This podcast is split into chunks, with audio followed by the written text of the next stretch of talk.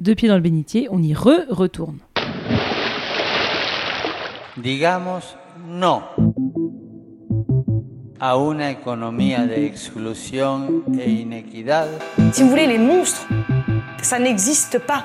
C'est notre société, c'est nous. Nous n'attendons plus rien de la société telle qu'elle va. Dans un ciel sans repère, nous cherchons de nouvelles couleurs. Des futurs multicolores nous attendent.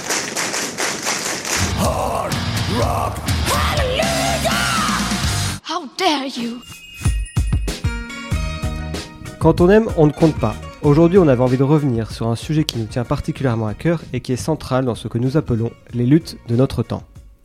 La place des femmes dans la société, dans l'Église, face au patriarcat qui structure encore beaucoup nos vies, et particulièrement nos vies ecclésiales, est revenue à différentes reprises dans ce podcast.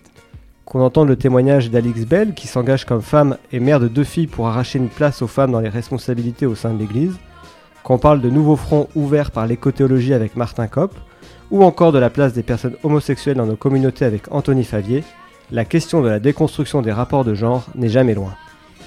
Celles et ceux qui nous écoutent depuis longtemps le savent, on n'a jamais vraiment pris le temps de définir ce qu'on entendait par un regard catho sur les luttes de notre temps. Et d'ailleurs, on n'est pas bien sûr de le savoir précisément nous-mêmes, du moins de manière théorique.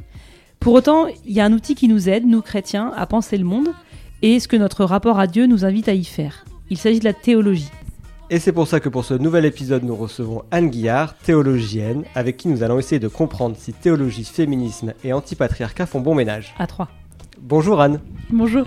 Bonjour Anne. Alors tu, tu viens de soutenir une thèse en théologie et sciences politiques sur les rapports entre les courants libéraux de la théologie chrétienne et l'éthique des démocraties libérales. On devient expert en titre de thèse, mais on y reviendra peut-être pas nécessairement, parce que tu es surtout engagé à différents niveaux pour euh, penser les rapports de genre et la place des femmes, et en particulier dans, dans l'Église. Notamment au travers de Oh My Goddess, podcast d'homilie inclusive dont tu es une des cofondatrices, et Toutes apôtres dont on avait déjà parlé ici en recevant euh, l'année dernière Alix Bale. Et puis tu as aussi euh, coécrit deux livres, euh, Plaidoyer pour un nouvel engagement chrétien avec Pierre-Louis Choquet et Jean-Victor Elie en 2017 aux éditions de l'Atelier. Et Une autre église est possible, 20 propositions pour sortir de la crise catholique avec Laurent Gibowski en 2019 chez Temps Présent. Voilà, c'est déjà un sacré CV, j'ai j'ai rien oublié. Non, non, c'est bon. Quand on regarde ton parcours, Anne, tu dis venir d'un milieu plutôt traditionnel où la foi est un rempart contre le progrès social. Je cite une de tes interviews. Alors, qu'est-ce qui t'a amené à, t'intéresser à d'autres manières de vivre cette foi catholique, notamment en l'alliant avec une vision euh, politique et en liant dans ton travail et dans tes engagements la théologie et les sciences politiques? Euh, alors c'est venu assez euh, progressivement par les expériences de, de la vie. Je, dirais que c'est vrai, quand j'étais plus, plus jeune, dans j'ai grandi dans le catholicisme versaillais. Euh, j'a- J'avais simplement conscience, euh, enfin je, pense que la sensibilité des enfants est assez forte aux questions d'hypocrisie, et j'avais un, sentiment assez fort de cela, mais euh, j'avais pas l'intelligence probablement et les mots pour pouvoir euh, me le formuler de manière très construite, et donc c'est plutôt à l'âge adulte que j'ai pu hum, commencer à élaborer à partir des ressentis d'enfants et d'adolescentes. Et j'ai commencé des études de théologie à 20 ans en parallèle de mes études euh, de sciences politiques. Mais initialement, c'est venu euh, parce que j'avais, je voulais travailler la question de la justice. Euh, et j'étais tombée à Sciences Po sur, sur une dissertation sur la question du droit et de la justice chez Thomas d'Aquin. Et c'est comme ça que j'ai découvert la théologie et que ça a vraiment hum, suscité une, une, étincelle en moi qui, qui, a fait que j'ai commencé les études de théologie. Et à ce moment-là, donc j'ai commencé euh, mes études au Centre Sèvres, donc à la faculté des Jésuites euh, de Paris. Et euh, j'avais un cours notamment qui m'a particulièrement euh, bouleversée, euh, qui était le cours euh, d'anthropologie théologique avec Christophe Théobald, où euh, en fait devant mes yeux, il a fait une sorte de relecture euh, de l'histoire euh, philosophique et théologique euh, euh, à partir euh, d'un point de vue euh, qui était euh, extrêmement euh, euh, optimiste et euh, positif de la foi et qui en fait était un contrepoint complet avec euh, la manière dont moi j'avais pu observer que euh, la foi était euh, donc euh, la, citation que vous avez faite de l'interview euh, un, rempart contre le progrès social où en fait c'était une sorte de foi crispée sur une peur de disparaître, une peur que qu'une culture en fait s'effondre, ce qui est effectivement le cas, mais j'avais, j'arrivais pas à lier le fait que ma vie spirituelle, qui était euh, plutôt joyeuse et plutôt dynamique, euh, pouvait euh, se concilier avec cette immense crainte et cette espèce de crampe presque psychologique et intellectuelle que je ressentais dans les milieux catholiques et les discours catholiques que je recevais à, l'aumônerie et, et, dans l'univers social dans lequel j'étais.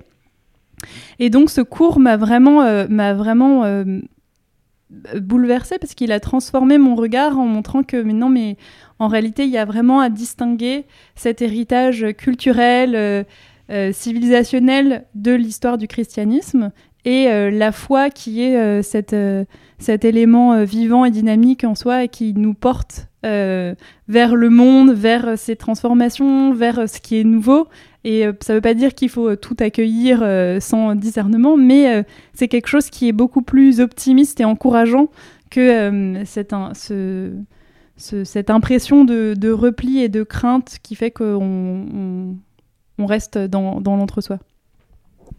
Tu, parles de dynamique, de renouveau. on sent un certain souffle dans tes engagements, dans la manière en tout cas dont vous vous proposez euh, de, vivre la foi, notamment à travers la collective euh, Oh My Goddess ou Toutes Apôtres. Est-ce que tu peux nous en dire un peu plus sur vos méthodes, que ce soit les homélies euh, inclusives ou les candidatures de femmes à des postes ecclésiaux? C'est assez nouveau, ça renouvelle aussi un peu le, genre.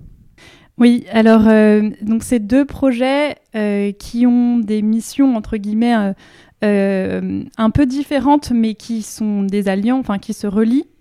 donc pour Oh My Goddess, euh, initialement, quand on l'a, on cofondé euh, il, y a, il y a quelques années maintenant, euh, on s'était dit que on, on aimerait pouvoir traduire tout, un certain nombre de textes de théologie féministe, de théologie queer, de théologie noire, qui ont été travaillés depuis plus de 60 ans aux États-Unis, mais aussi au Royaume-Uni, au, Canada, et en Allemagne et qui sont euh, pas du tout traduits dans le monde francophone.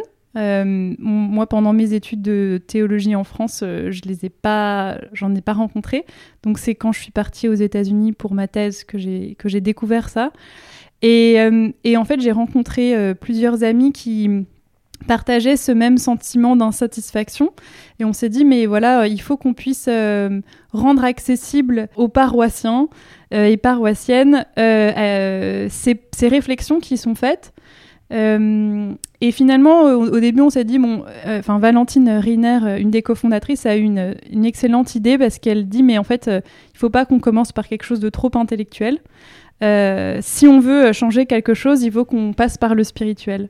Et donc, on s'est dit que, en fait, on a eu l'idée de créer un podcast d'Omélie euh, qui, sont, qui sont faites initialement, qui étaient euh, uniquement euh, pour donner la parole aux femmes. Et finalement, on, a élargi en fait à toutes les personnes qui n'ont pas l'autorisation par le droit canon de, de, de prêcher. Voilà. Donc le, premier projet, donc c'est le podcast Bonne Nouvelle, donc qui donne la possibilité à toute personne qui n'en ont pas le droit de pouvoir prêcher sur les textes du dimanche. Donc ça, c'était notre, c'est notre premier projet. Donc là, c'est la saison 3, euh, à partir du premier dimanche de l'Avent jusqu'à Pâques. Euh, le, deuxième projet qu'on a eu, c'est d'organiser un colloque euh, sur les théologies féministes qui a eu lieu en septembre dernier. et donc c'était un colloque au carrefour entre le monde académique et la société civile. Et euh, le troisième projet, c'est un, autre podcast qui, lui, sera euh, donc euh, plus proche donc, de ce que notre idée initiale quand on s'est rencontrés, qui sera un podcast avec des professeurs du monde académique, avec des approches différentes de sociologie, de théorie politique, de philosophie, d'histoire euh, de sciences des sexualités sur euh, la question de la condition sexuée euh, et sexuelle dans les églises chrétiennes. Donc ça, c'est pour Oh My Goddess. et puis, pour toutes apôtres, donc, la, donc pour vraiment l'idée c'est on va pas attendre que la hiérarchie de l'institution nous donne l'autorisation, parce que c'est aujourd'hui qu'on a envie de vivre de cette manière notre foi. parce que c'est ça où, où on part. donc, euh, donc euh, voilà, on s'est lancé là-dedans. Et pour euh, toutes apôtres, donc c'était l'idée effectivement. là, c'était plus c'est plus une association pour obliger à ce qu'il y ait des réformes dans l'Église et à proposer ces réformes. Et, et de manière un peu de désobéissance, enfin en utilisant les moyens de la désobéissance civile, et notamment en proposant ces candidatures de femmes à des postes qui ne leur sont pas accessibles, encore une fois, par le droit canon. J'aimerais bien juste parler du fait que la toute dernière euh, action de Toutes Apôtres, euh, c'est d'avoir créé une carte interactive euh, où toutes les personnes peuvent référencer leur paroisse et décrire les pratiques qu'il y a dans la paroisse et si elles sont sexistes, homophobes, etc. Et avec un kit pour pouvoir proposer aux, prêtres et à l'équipe paroissiale les changements qui pourraient être faits dans leur propre paroisse. Et c'est intéressant ce que tu disais sur l'intuition que vous avez eue avec Oh My Goddess, de commencer par le spirituel pour aller euh, vers l'intellectuel. Et tu as parlé de ce colloque donc, qui a eu lieu en septembre à, Genève. Je, me permets de lire le, titre officiel, du, enfin l'intitulé officiel du, colloque, parce que toutes les vidéos sont, on peut te retrouver en, ligne sur le site Goddess notamment, enfin via le site Goddess. Au nom de la mère, perspective féministe et théologique sur la condition sexuée et sexuelle dans les églises chrétiennes. Tu as dit le mot, tu as parlé de théologie féministe.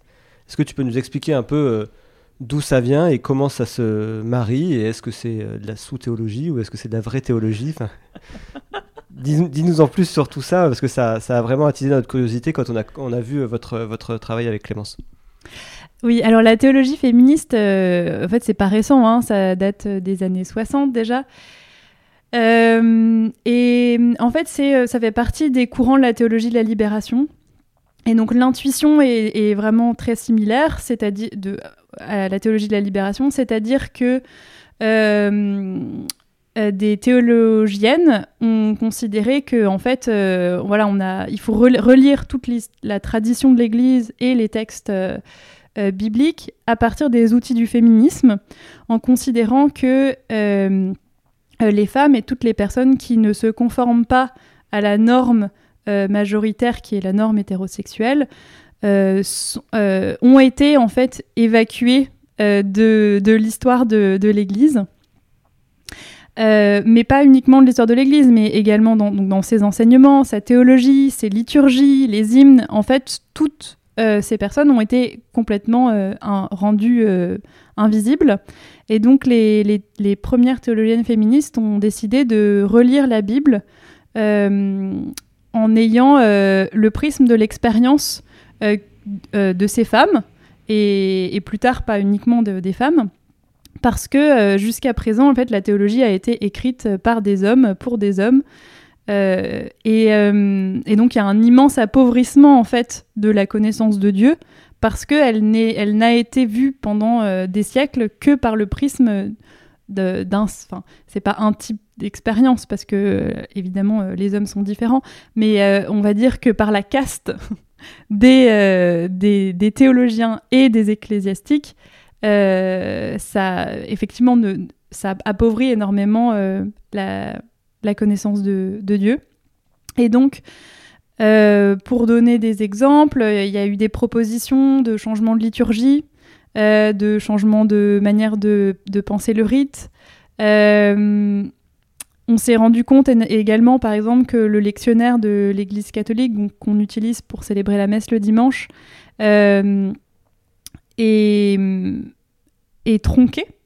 Et euh, donc, pour donner un, exemple tout bête, en fait, les textes sont tronqués euh, et on tronque les parties où les femmes sont représentées comme des femmes fortes et puissantes. Donc, l'an dernier, par exemple, à la messe, il y avait un c'était euh, une lecture du proverbe, euh, proverbe 31, donc sur euh, la femme idéale. Et quand on lisait le texte du lectionnaire, tous les versets qui avaient trait avec l'idée que la femme était, était une femme d'affaires en fait. C'était vraiment la d'une femme qui vend sa vigne, avec l'argent de la vigne, va acheter de quoi euh, permettre euh, de accroître son commerce. Euh, c'est elle qui pense au futur, qui anticipe, qui investit, etc. Vraiment, l'image de la femme d'affaires est clairement et explicite dans ce, ces versets. Tout cela ont été tronqués. Ce qui restait, c'était euh, qu'elle se lève le matin plus tôt pour nourrir la maisonnée, euh, qu'elle file la laine et qu'elle coud des vêtements pour euh, ses fils et son mari. Et, son, et son mari la trouve extraordinaire et la loue pour sa beauté et sa bonté et sa sagesse. Voilà. Donc c'est un exemple, mais parmi des, des, milliers en fait. Et donc, donc ces théologiennes ont, ont revu en fait tout le lectionnaire, ont proposé des traductions de la Bible où euh, ce n'était plus le masculin par défaut, mais euh, on proposait des traductions avec, euh, lorsque c'était au, masculin, de le mettre au féminin pluriel. voilà, donc elles ont fait un immense travail qui a été ensuite repris par et développé par les théologies queer qui, s'appuyant sur les théologies féministes, vont, montrer que en réalité, le, fait de penser de manière binaire homme-femme euh, ne permet pas de voir que le vrai visage de Dieu, c'est la pluralité, et que on ne peut pas, euh, si on veut faire l'expérience spirituelle jusqu'au bout, il faut éviter de, de projeter sur Dieu une image uniquement d'homme ou une image uniquement de femme ou de père ou de mère, comme sont les métaphores dans la Bible, mais de percevoir qu'en fait il y a une grande fluidité dans les apparences de Dieu et que souvent ça joue sur, l'ambiguïté et que c'est ni ça ni ça, c'est un peu de tout. Et la théologie queer enfin, ne fait pas uniquement que ça, mais notamment a permis euh, une plus grande euh, euh, liberté et un plus grand approfondissement de la manière de se déprendre des projections anthropomorphées de Dieu. Il y a effectivement une une relecture d'un certain nombre de choses. Sur quels euh, éléments de la Bible, peut-être quel texte fondateur, euh, et, notamment aussi dans, le parcours de Jésus, hein, dans la vie du Christ, euh, s'appuie cette théologie?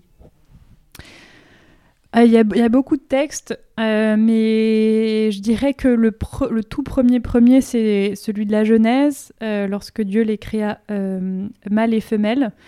et là, c'était vraiment une redécouverte de l'exégèse féministe de montrer que euh, en fait euh, la, mauvaise traduction qu'on en a faite en disant que euh, la femme était l'aide de l'homme, en réalité, le, avec j'ai peur de faire une erreur en hébreu, mais le suffixe ish et isha, en réalité, désigne l'aide que Dieu est pour les humains, au sens générique. Et donc, donc, en fait, le texte, en réalité, pose une égalité fondamentale entre les humains, qu'ils soient mâles et femelles. Euh, et, c'est ce texte-là, on va dire, qui est peut-être le plus emblématique pour les tout débuts de l'exégèse féministe, qui d'ailleurs, assez euh, de manière intéressante, a été euh, repris dans la, lettre apostolique de Jean-Paul II, Mulieris Dignitatem, en 1988, qui est le seul texte qui, qui, parle explicitement des femmes, le seul texte du magistère qui parle des femmes. Et c'est là où euh, Jean-Paul II a créé cette idée du génie féminin, euh, voilà, qui est extrêmement euh, contestable, bien sûr. Et, mais ce qui est intéressant, c'est que ce texte-là, donc en fait, il se réfère à, à, cette exégèse féministe de l'égalité fondamentale des hommes et des femmes dans la Bible, mais dans aucune note de bas de page, dans aucune de ses références bibliographiques, il ne fait référence euh, à l'exégèse féministe ou à des théologiennes féministes. Il ne cite que des hommes. Donc, à la fois dans le texte, euh, il part de ça, et en même temps, il ne reconnaît pas du tout que c'est un travail qui a été fait par des théologiennes féministes. Et en plus de ça, bon, malheureusement, euh, essentialise complètement les femmes et, et un certain nombre de, de, femmes, de religieuses, de théologiennes, à raison, considèrent que ce texte, en réalité, bon, est et une avancée dans le sens où au moins on en parle, mais en réalité euh, était une manière de fermer aussi la porte euh, aux femmes dans l'Église parce que euh, on leur dit voilà vous êtes extraordinaires, on a presque l'impression qu'elles sont même supérieures aux hommes euh, grâce à ce génie féminin qui est lié à la maternité dans le texte. Et qu'en réalité, il, ça permet de leur dire de rester tranquille et de ne pas chercher à revendiquer quoi que ce soit pour elles-mêmes ou pour l'Église. En tout cas, l'envie de changer, euh, tu l'as bien. Et notamment, euh, quand on lit ton, un de tes ouvrages, donc celui qui s'appelle Une autre église est possible, où, avec Laurent Giboski, vous listez 20 euh, propositions pour changer l'église. donc, pour rappel, ce bouquin donc, est sorti en 2009-2019 s'inscrit un peu dans une réponse à cette crise majeure ouverte par la révélation des, crimes sexuels perpétrés par des, clercs. Hein, ça date pas du rapport de la SIAZ. En tout cas, la prise de, conscience était là bien en amont. Et ce qui nous a frappé avec Clémence, c'est que la, proposition qui arrive en premier, alors avant même une meilleure répartition euh, du pouvoir entre clercs et laïcs, c'est promouvoir l'égalité entre les femmes et les hommes. Et vous parlez par la suite de déconstruire le cléricalisme, qui est euh, le même terme qu'on emploie quand on s'attaque au patriarcat et qu'on veut déconstruire le, patriarcat. Pour toi, euh, cléricalisme et patriarcat, c'est le même combat? Oui, on, peut dire qu'effectivement c'est le, le même combat parce que euh, l'institution de l'Église euh, c'est fondé sur euh, toute une administration de fonctionnaires qui sont des clercs et donc qui sont des hommes. Donc de ce point de vue-là, effectivement, y a, ça se superpose. mais je pense que ce qui est signifié aussi par là, c'est que euh, L'Église, pendant, très longtemps, en fait, n'a pas voulu reconnaître euh, non plus la démocratie libérale, la République, etc. Et lorsqu'elle l'a fait après la Seconde Guerre mondiale, euh, c'est en grande partie pour des raisons politiques, parce qu'elle se rendait bien compte que la sécularisation commençait à ses premiers effets, et que le seul moyen pour que l'Église puisse encore avoir une forme d'emprise sur la société, c'était de passer non plus par les, clercs, mais par les laïcs. Et donc, euh, quand on a enfin, quand le, pape a enfin reconnu euh, que la République et la démocratie étaient une bonne chose et a encouragé à ce moment-là les laïcs à s'engager politiquement. Donc en France, euh, on ne pouvait pas créer de parti démocrate chrétien du fait d'une laïcité extrêmement féroce, mais c'était le cas dans les autres pays européens. et donc les, les, l'Église s'est appuyée sur les laïcs en se disant les laïcs vont s'engager en politique, donc plutôt à droite euh, euh, évidemment. Euh, ça change, ça change. on compte sur toi. si, si, on compte sur toi, Clémence, on peut le dire. Et donc, et donc l'idée, voilà, c'était en fait, on, l'institution se rendait bien compte que les fonctionnaires, euh, les clercs ne suffiraient pas à maintenir, donc il va falloir s'appuyer sur les laïcs. Donc Vatican II euh, a été un peu euh, l'espoir que voilà maintenant c'est bien validé, etc. Mais là, dans la réalité, ça a pris énormément, énormément de temps pour qu'on puisse laisser la possibilité aux laïcs de prendre davantage de, responsabilité dans l'Église. Et en fait, euh, aujourd'hui, euh, après des décennies, on, en est encore très très loin des, espoirs qui, étaient, euh, qui avaient été ouverts au moment du Concile. donc je, pense qu'il y a à la fois un problème qui est que les clercs sont effectivement des hommes, et donc dans ce cas-là, il faut déconstruire ce système-là. Mais il y a aussi le problème simplement institutionnel qui est que euh, on, se réfère toujours euh, à, cette administration centrale, on va dire. Dans ce que tu dis, j'entends euh, qu'il y a une histoire de timing un peu, c'est-à-dire qu'effectivement, de la même manière que l'Église catholique a mis du temps à adopter la démocratie libérale, elle mettra peut-être du temps, mais elle finira peut-être par absorber ce travail sur l'égalité des, sexes et des genres qui est en train de se faire assez vite dans la société. Il y a un point quand même dur, euh, au-delà de la place des femmes dans l'Église, qui est la question du corps des femmes. Euh, parce que l'Église a une parole euh, complètement déconnectée hein, en fait sur le corps des femmes, très normative, que ce soit sur la sexualité, sur la maternité, comme tu le disais, qui est une maternité complètement idéalisée en fait, hein, qui n'a pas grand-chose non plus à voir avec la, réalité. Est-ce que ça, tu penses que euh, de la même manière, euh, ça pourrait évoluer peut-être avec le temps parce que euh, bah, le, discours social aussi évolue et que l'Église a juste du retard à rattraper Ou est-ce qu'il y a quelque chose qui bloque fondamentalement, ne serait-ce que euh, euh, théologiquement, euh, dans une certaine vision de la théologie Qu'est- Qu'est-ce qu'en dit la théologie euh, féministe sur euh, justement cette place accordée au, corps des femmes? Euh, euh, je, pense à la, théologienne euh, womaniste, euh, euh, la révérende euh, docteur Kelly Douglas, qui est, venue intervenir à notre colloque. Et donc, euh, théologienne womaniste, donc ça veut dire qu'elle est théologienne féministe et théologienne noire. Euh, et en fait, elle, elle, elle, explique très bien comment euh, euh, on, le sait, la théologie, enfin le christianisme n'est jamais un christianisme nu, donc à chaque fois il a intégré des certaines, certains, certaines philosophies de pensée, certaines représentations, euh, pour ensuite relire euh, ces textes, etc. à partir de ça.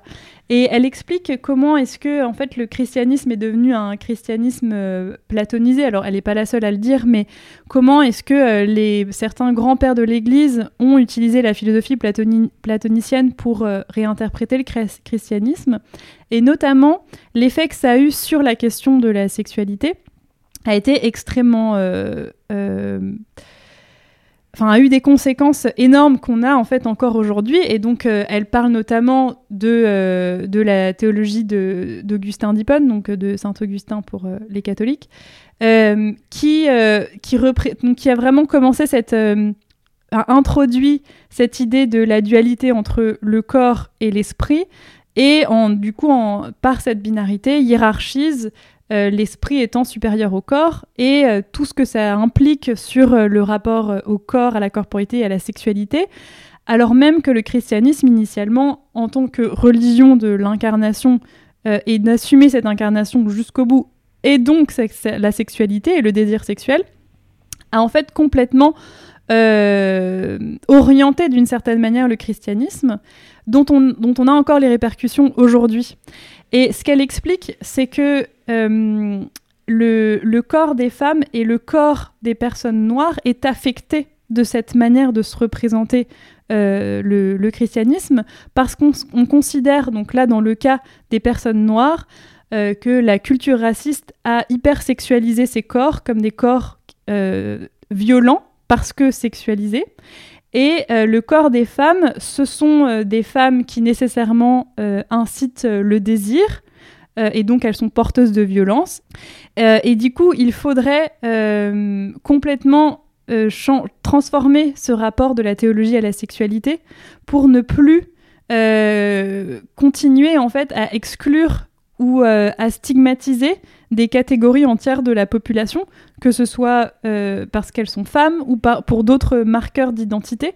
Euh, et du coup, c'est vraiment euh, un des, grands travaux de la théologie dans les années qui viennent, c'est justement sur ces questions de sexualité, oui. On arrivait à la même conclusion hein, dans l'épisode sur l'homosexualité et une théologienne nous disait il est urgent que l'Église revoie sa théologie de la sexualité.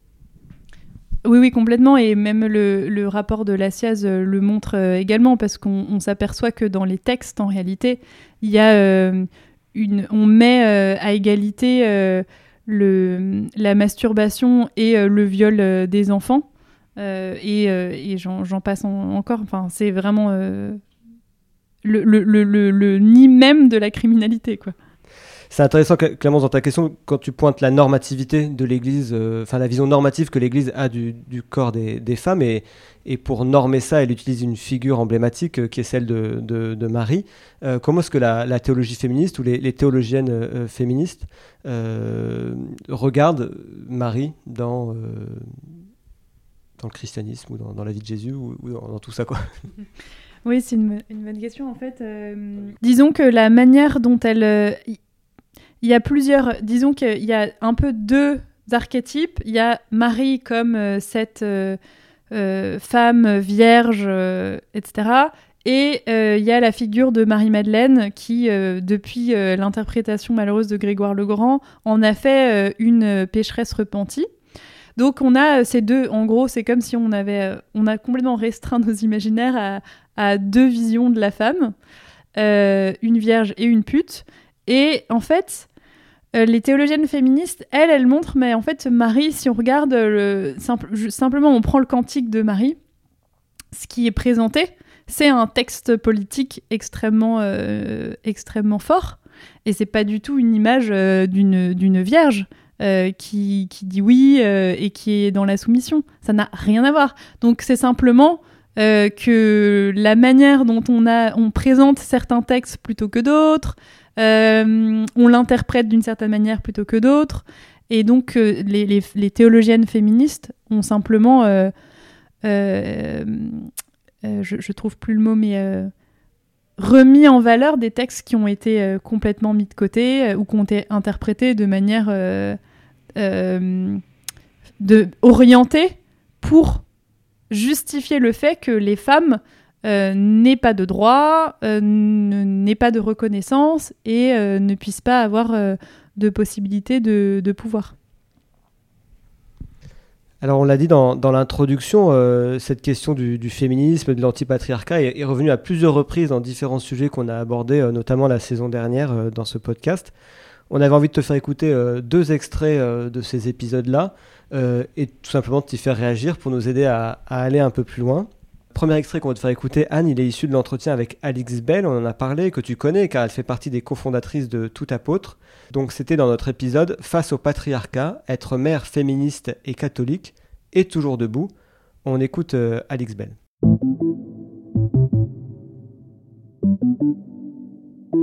Quand donc je suis entrée en féminisme, à un moment il a fallu que je me pose la question de est-ce que c'est vraiment cohérent avec ma foi?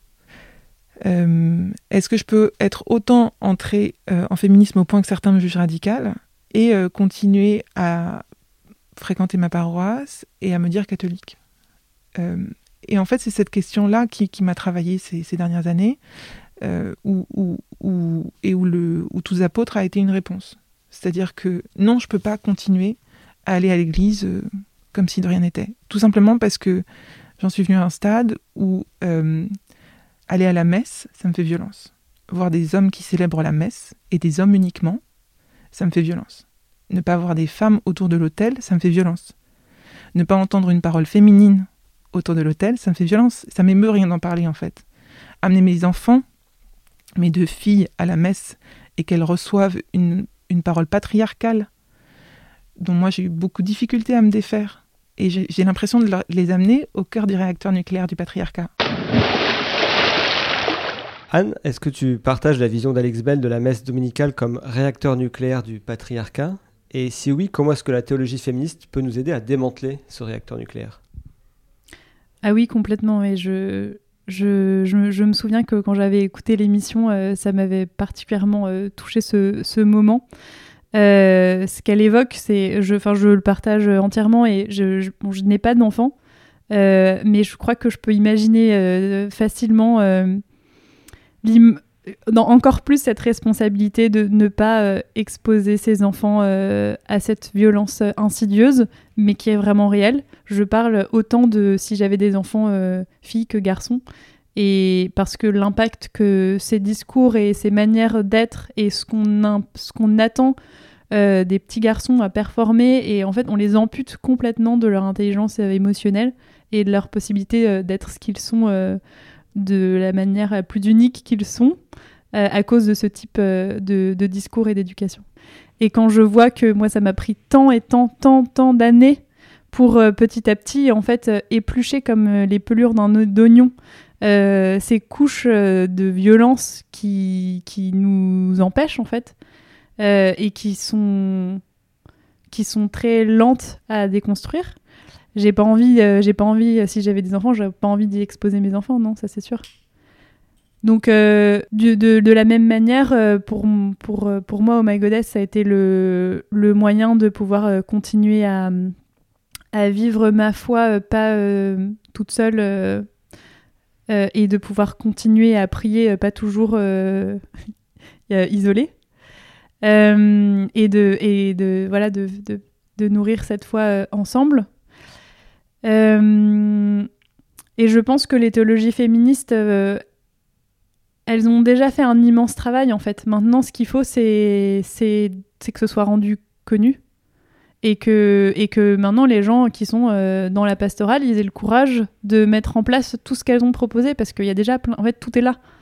Et, non seulement tout est là, mais en plus de ça, si on avait une once de, de, de, désir, la créativité qui en est est tellement, euh, est tellement heureuse, c'est tellement un bonheur que ça, ce serait une transfiguration complète de notre manière de vivre l'Église sur cette question des, théologies euh, féministes, on avait aussi euh, eu euh, pendant un entretien assez passionnant avec Martin Kopp, qui est un théologien écologique protestant.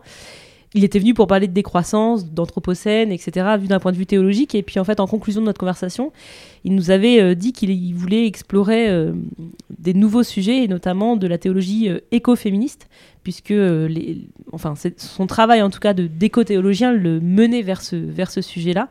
Euh, notamment par le lien qu'il faisait entre la domination des femmes et la domination de la, terre. On écoute un extrait et puis euh, tu nous diras euh, comment ça, ça fait écho.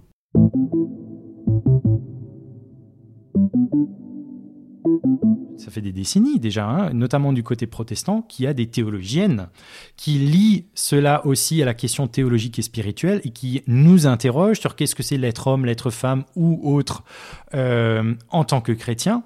Et là où ça devient théo-logique, c'est-à-dire là où on va parler de Dieu en tant que tel, c'est euh, la question de Dieu et de sa euh, masculinité ou féminité du genre, avec des tentatives euh, même juste sémantiques euh, on se le disait avant l'enregistrement là que dans le Monde il y avait un article euh, selon lequel, enfin qui fait le, travail historique en disant que l'écriture inclusive provient de cette théologie féministe protestante euh, des années 70, 80, 90, où il y a des tentatives on écrit Dieu point E euh, pour dire qu'il y a du féminin en Dieu, euh, qu'il y a des métaphores euh, qui disent Dieu d'une manière féminine dans l'Ancien Testament, les deux mamelles de Dieu, ou qu'on ou Dieu qui est comme voilà les entrailles. en fait, le mot entrailles là en hébreu, c'est le mot enfin ah, le mot me manque en français, le lieu de gestation en fait. Euh, c'est pas juste les entrailles au sens, c'est pas c'est pas les, boyaux, hein, c'est l'utérus. Euh, ou même Dieu est comparé à une poule qui s'occupe de ses petits. Enfin voilà, vous avez vous avez plusieurs exemples dans les textes bibliques de Dieu qui est présenté d'une manière féminine, mais qu'on ne lit pas, qu'on ne connaît pas, qu'on n'a pas à l'esprit. Donc on entend euh, Martin Kopp hein, qui nous parle de l'utérus de Dieu. Est-ce que Dieu est aussi une femme? Euh, il est aussi une femme, euh, il est aussi trans, euh, il est aussi noir, il, est, il est tout. Et il n'y a, pas de, a pas de label qui pourra un jour l'épuiser. Donc il faut simplement éviter de pouvoir exclure certaines, certaines possibilités en, en essayant de le définir. Mais donc c'est-à-dire qu'il faut arrêter de dire notre père? Bah, on pourrait dire, euh, on pourrait trouver autre chose. Mais euh, pour le moment, certains disent, euh, certains, certaines disent notre père qui est aussi notre mère. mais on peut trouver, on, peut dire mon Dieu. mais si on n'a pas envie que ce soit grammaticalement au masculin, on peut trouver d'autres d'autres mots. Je pense qu'il n'y a pas de il n'y a pas de limite à la créativité du langage et je crois que les poètes sont les mieux placés pour, pour le, dire? Au-delà de la question du genre de Dieu, ce que nous disait Martin Kopp, je le cite, c'est que la question du genre va nous apporter des réflexions qui seront de l'ordre d'un paysage écothéologique qui ne se limite pas à la question de notre rapport à la terre, aux plantes et aux animaux, mais questionne notre rapport à nous-mêmes. Et en fait, ce qu'il nous disait, c'est que lui, en tant qu'homme, dans son travail de théologien écologique, l'écoféminisme est venu un peu le, percuter. Est-ce que c'est une expérience aussi que tu fais, que dans ton travail autour de, la théologie féministe, la question de, l'écologie, de la domination sur la nature vient aussi euh, percuter euh, tes réflexions? Oui, il y, a des liens qui sont très forts. Enfin, en tout cas, il y a des, schémas euh, qui se répètent. Ça, c'est assez évident. Enfin, des motifs et notamment le fait qu'on qu'on soit euh, victime euh, de certains affects euh, de prédation, de domination, d'extraction, etc. Ça, c'est des choses qui se donc, dont on peut vivre parce qu'on fait partie de certaines minorités dans la société, mais, mais qui sont de manière générale aussi des comportements que les animaux humains infligent aux animaux non humains, mais également à leur environnement, pas uniquement, pas uniquement le, le vivant en général. Et donc l'éco-théologie féministe se développe déjà beaucoup et, et pour en avoir lu, enfin je l'ai lu parce que j'en suis, j'y suis venue via le féminisme en fait. Et donc je repère effectivement que hum, il y a beaucoup de, de, parallèles à faire. Et ce que, ce que je trouve particulièrement intéressant, c'est que dans les deux cas, il y a cette expérience hum, de, cesser de se croire au centre du monde euh, et d'une forme d'humilité hum, euh, intellectuelle, mais pas que, où, euh, où c'est vraiment les autres qui vont nous apprendre en fait et, les autres, c'est tout, tout le monde en fait. Euh, et donc d'arrêter avec cette, euh, cette, ce vocabulaire de l'Église de euh, nous sommes les experts en humanité où on connaît toute la grammaire, la grammaire de l'humanité. Voilà, ça c'est, hum, le fait que l'écologie aille aille chercher en fait des connaissances dans plein de disciplines qui très variés et les articule ensemble pour comprendre un phénomène, euh, c'est quelque chose qui est euh, absolument vital pour la théologie de faire. Et c'est aussi pour ça que la théologie euh, féministe est intéressante, mais d'autres types de théologie, parce que elle va chercher quels sont les, les résultats des recherches qui sont faites dans plein de domaines aujourd'hui et qui du coup élabore sa réflexion à partir de choses tangibles et pas d'une représentation qu'on s'est faite qui se sont sédimentées avec les siècles et sur lesquelles on s'arc-boute encore euh, aujourd'hui en pensant que c'est la vérité. Alors, on, approche de, la fin de notre conversation et, pour terminer cet échange avec toi, on, voulait revenir un peu sur l'ambition de notre euh, sous-titre, euh, enfin qui, est traduit par le sous-titre de notre podcast, qui est de poser un regard catho sur les luttes de notre temps. Mais c'est vrai que pour certains sujets, et le féminisme en, fait partie, avant d'aller voir en tant que catholique euh, ce qui se passe dans l'ensemble de la société, c'est dur de ne pas nettoyer ou en tout cas balayer devant sa porte ou faire le ménage, le ménage chez nous. Euh, donc j'entends là euh, l'Église euh, que, nous constituons toutes et tous. Et pour autant, on ne désespère pas d'être une Église aussi bonne nouvelle pour l'ensemble de, la société et celles et ceux qui la, qui la composent. Est-ce que pour le féminisme, on a quelque chose à dire à l'ensemble de la société, on a quelque chose à apporter, un souffle, un, point de vue, quelque chose voilà, qui, peut nourrir l'ensemble des, mouvements féministes dans, la société. Ou est-ce que c'est trop tôt? Est-ce que l'Église reste inaudible sur ce sujet-là par rapport à tout ce qu'elle fait depuis, euh, depuis 2000 ans? Comment tu te, positionnes, toi, aujourd'hui, euh, Anne, euh, en tant que, bah, féministe qui est, catholique, mais qui est aussi dans, cette société-là? Bah, pour, Je viens tout juste de dire que, qu'il faut vraiment accepter que les autres peuvent en savoir plus long que, que soi-même. et je pense que sur le féminisme, il y a beaucoup de choses où, enfin, où moi j'ai appris de féministes euh, non religieuses, voire euh, clairement anti-religieuses. Euh, et je crois pas que. Enfin, je, je, je, pense pas qu'il y ait spécifiquement quelque chose que les féministes catholiques peuvent apporter. Si ce n'est peut-être que. Mais je pense que on n'a pas besoin d'être, d'avoir une foi explicitement reconnue comme religieuse pour vivre cela, mais le fait de faire l'expérience d'un amour radical, euh, peut, avoir et de et de le d'en témoigner en fait dans sa vie euh, et dans son féminisme je pense que ça, a une importance parce que le fait que dans la société euh, on, on, impose aux femmes des normes extrêmement violentes et fortes sur comment elles doivent être, sur les, le diktat de la beauté, euh, etc. Ça, je pense que le fait de témoigner qu'il y a un amour plus grand que soi qui, qui se fiche complètement de, de, ces, de ces canons euh, auxquels euh, la société essaye de nous faire conformer. ça, je pense qu'effectivement, il y a quelque chose que un féminisme religieux peut apporter, mais je crois qu'il il dépasse les frontières du religieux tout être humain qui fait cette expérience-là euh, peut en témoigner. Merci beaucoup Anne pour ton éclairage sur ces questions. Et euh, petite question rituelle de, fin d'épisode, euh, on t'a demandé de venir avec une citation d'évangile qui inspire ton engagement, ton combat. Donc tu peux nous la, partager et peut-être l'éclairer un peu pour nous.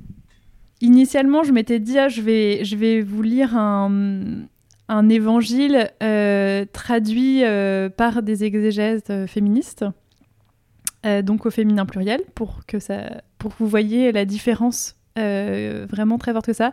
Puis finalement, je me suis dit que vous pourriez écouter simplement notre podcast Bonne Nouvelle, puisqu'on lit aussi les homélies, donc vous entendrez les versions traduites là. Euh, mais pour répondre à la question, j'ai en fait, euh, c'est une question qui m'est toujours un peu difficile parce que c'est comme pour les livres et les films, euh, il y, beau- il y en a plusieurs qui me, me touchent particulièrement et qui me portent. Donc celui qui m'est venu spontanément euh, en y réfléchissant, c'est euh, c'est simplement cette euh, parole de Jésus donc euh, dans euh, Luc, dans le chapitre de 17 de Luc, euh, où, euh, où Jésus en fait compare la foi au grain de sénévé. Et donc il dit que euh, si, si on avait la foi comme un grain de sénévé, vous diriez à ceci sycomore, déracine-toi et plante-toi dans la mer, et il vous obéirait. Et ça, c'est un. Alors, je ne je l'ai jamais appris par cœur, mais j'ai l'image très, très forte à l'esprit à chaque fois. Et je me la répète assez souvent comme un mantra, en fait. À chaque fois que, que j'ai peur ou que je me décourage. Euh, ou quand on me propose de participer à des podcasts. la première chose que je fais, euh, c'est de me le dire parce que sinon, je, sinon la peur pourrait me, me faire décliner les propositions. Eh ben, merci à toi et merci à Luc, du coup, pour que tu aies accepté cette, cette invitation pour cet entretien qui vient nous nourrir et fait de beaux échos aussi à tous les échanges qu'on a pu avoir avec les, les invités euh, euh, qui t'ont- précédé dans, dans ce podcast. Merci de nous aider à nous déconstruire et à nous reconstruire. Et donc on vous invite évidemment à faire des ponts avec le podcast de Oh My Goddess et vous pourrez le trouver sur toutes les bonnes plateformes. Comme euh, deux pieds dans le bénitier, on est, on est content d'avoir ces liens de sororité entre, entre podcasts. On se retrouve bientôt pour un nouvel épisode et d'ici là, déracinez-vous.